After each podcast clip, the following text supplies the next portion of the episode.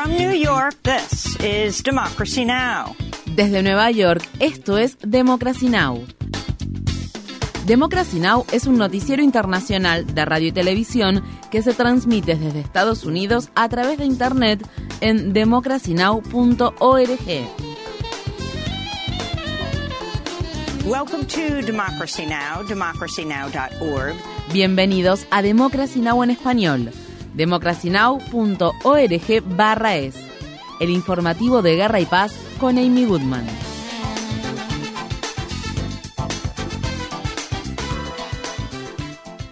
Israel continúa con su incesante ataque contra la franja de Gaza al tiempo que en apenas poco más de dos meses de bombardeos, el número de palestinos muertos asciende a 18.000. En el centro de Gaza, una serie de ataques aéreos israelíes sacudieron durante la noche los campamentos de refugiados de Nuseirat y Maghazi. Al menos 23 personas murieron en Maghazi durante los ataques. Asimismo, una serie de ataques aéreos israelíes también destruyeron al menos dos edificios residenciales en Rafah. Mientras tanto, la batalla terrestre avanza en Han Yunis, que está siendo objeto de intensos bombardeos. Un grupo de mujeres del enclave palestino afirma que los soldados israelíes las obligaron a dejar atrás a sus maridos e hijos y a huir de sus hogares en la ciudad de Gaza. Estas fueron las palabras expresadas por dos mujeres que hablaron desde el hospital Al-Aqsa, en el que se estaban refugiando en Deir al-Balá, una ciudad del centro de Gaza.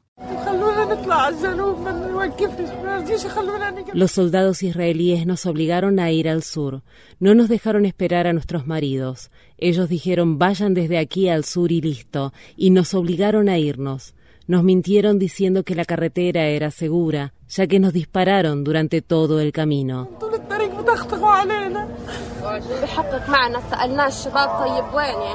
Le preguntamos al interrogador israelí dónde están nuestros parientes hombres. Él dijo, se han ido, no queda nadie.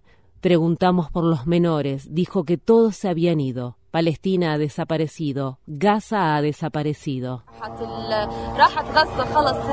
El desplazamiento masivo de la población del enclave palestino, al igual que la guerra que se está librando en el sitiado territorio, han provocado un desastre de salud pública. El Programa Mundial de Alimentos de la ONU advierte que la mitad de la población de la franja, que asciende a más de 2 millones de personas, padece hambre y que 9 de cada 10 personas no pueden comer todos los días. Debido a la escasez de agua potable, la diarrea, las infecciones cutáneas, la hepatitis viral aguda y el sarampión se están multiplicando en entre los habitantes de Gaza. En la mañana del lunes, la Organización Mundial de la Salud aprobó una resolución en la que se pide el ingreso inmediato de ayuda humanitaria y el fin de los combates en el territorio palestino. En los territorios ocupados de Cisjordania y Jerusalén, las calles y áreas comerciales, que por lo general son muy concurridas, están este lunes vacías debido a que se está llevando a cabo una huelga general en protesta por la situación que se vive en Gaza. Asimismo, este lunes se están llevando a cabo movilizaciones en todo el mundo, entre las que se incluyen marchas y llamamientos para que las personas se abstengan de comprar productos de las compañías que apoyan los ataques israelíes. Mientras tanto, una fuerza de mantenimiento de la paz de la ONU que opera en el Líbano advierte que la probabilidad de un conflicto más amplio es cada vez mayor debido a la escalada de violencia transfronteriza entre Israel y el grupo Hezbollah. La Asamblea General de la ONU celebrará este martes una sesión especial después de que Egipto y Mauritania invocaran la resolución 377 conocida como Unidos por la Paz. La medida se produjo en respuesta a que Estados Unidos vetó nuevamente el viernes una resolución del Consejo de Seguridad de la ONU que pedía un alto el fuego urgente en la franja de Gaza. La resolución 377 fue diseñada para ser implementada cuando el Consejo de Seguridad deja de cumplir con su responsabilidad primordial de mantener la paz y la seguridad internacionales. Tras el veto de Estados Unidos, el presidente turco Recep Tayyip Erdogan pidió el sábado la reforma del organismo de la ONU. Dado la situación tormentosa que enfrenta Gaza, creemos que esta estructura incapaz y disfuncional de las Naciones Unidas será cuestionada en todo el mundo. Miren, lo digo muy abiertamente, Nada puede seguir igual después de lo que está sucediendo en Gaza.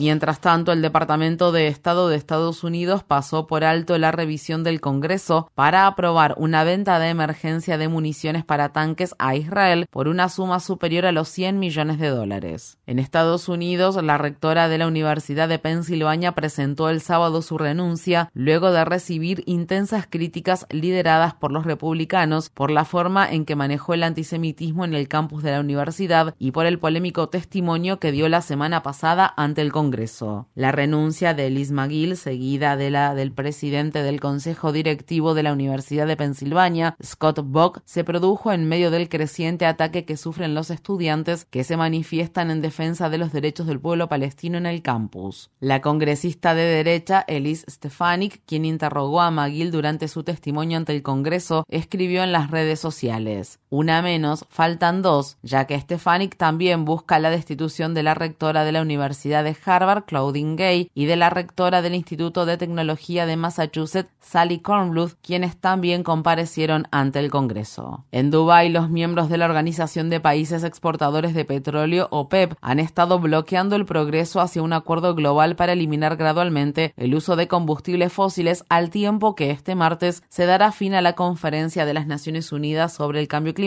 denominada COP28. Encabezados por Arabia Saudí, los delegados de los países que conforman la OPEP, quienes reciben el respaldo de cabilderos de la industria del carbón, el petróleo y el gas, han rechazado todo aquel borrador que mencione la industria de los combustibles fósiles. Estas fueron las palabras expresadas por el senador demócrata del estado de Massachusetts, Ed Markey, cuando habló el domingo al margen de las negociaciones de la cumbre contra el cambio climático.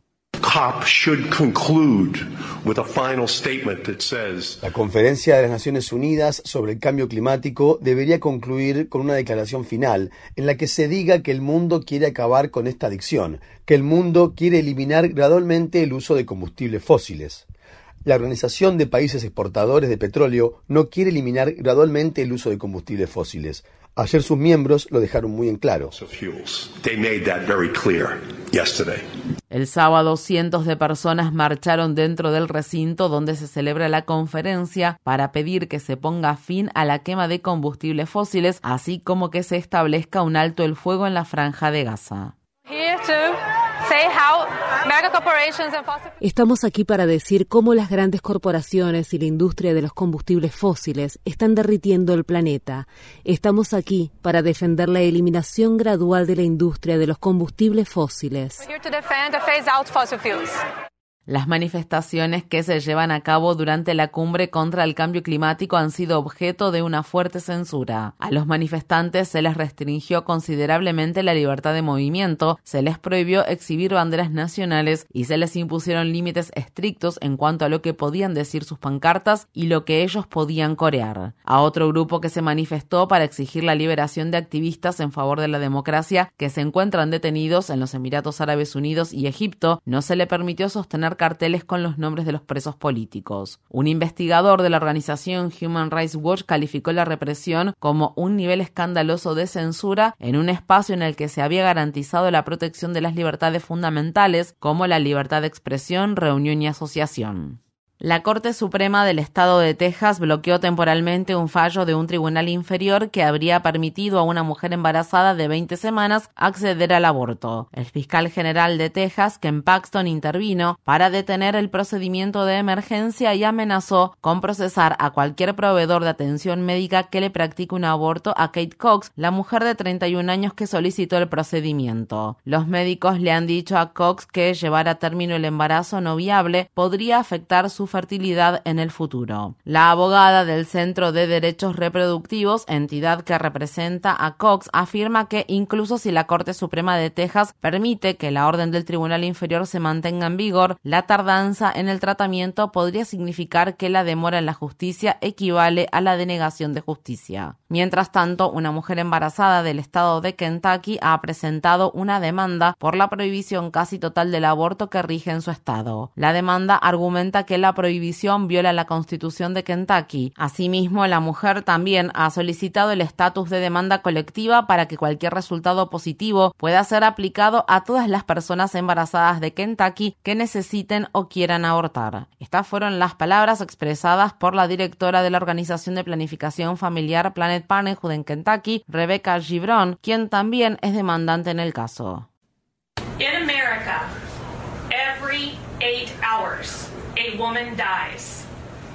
En Estados Unidos, cada ocho horas muere una mujer por complicaciones relacionadas con el embarazo, y la evidencia establece la prohibición del aborto como un factor clave que impulsa el aumento de las tasas de mortalidad materna e infantil.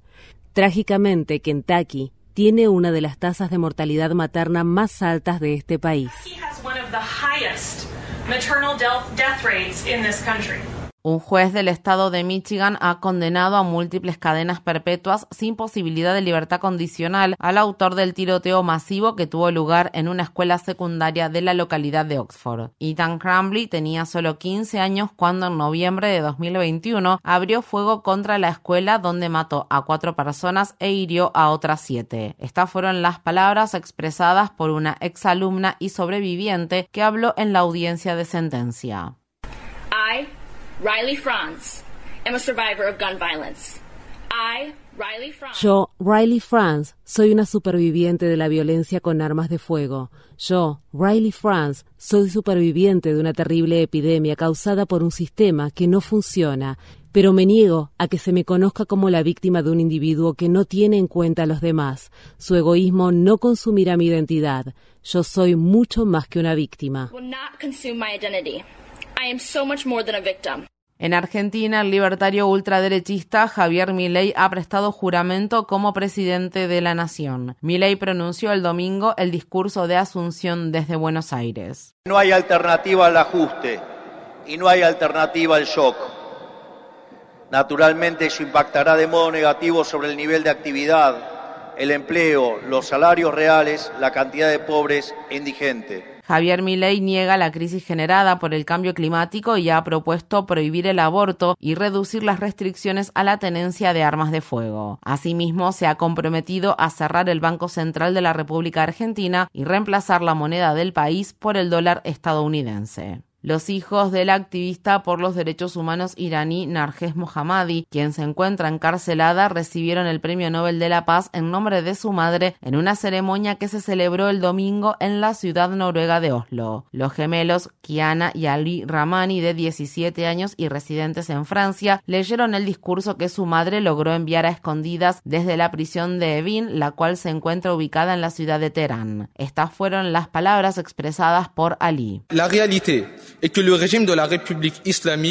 la realidad es que el régimen de la República Islámica se encuentra en su nivel más bajo de legitimidad y respaldo popular. Se encuentra en una posición de equilibrio inestable y la aparición de cualquier elemento como catalizador del cambio marcará la forma final de las políticas de oposición y la transición desde la tiranía religiosa. Contestación y de transición de la tiranía religiosa. Narges Mohammadi inició una nueva huelga de hambre el día de la ceremonia del Premio Nobel en solidaridad con la comunidad Bahá'í, una de las minorías religiosas que sufren persecución en Irán. Infórmate bien. Visita nuestra página web democracynow.org/es. Síguenos por las redes sociales de Facebook, Twitter, YouTube y SoundCloud por Democracy Now! es.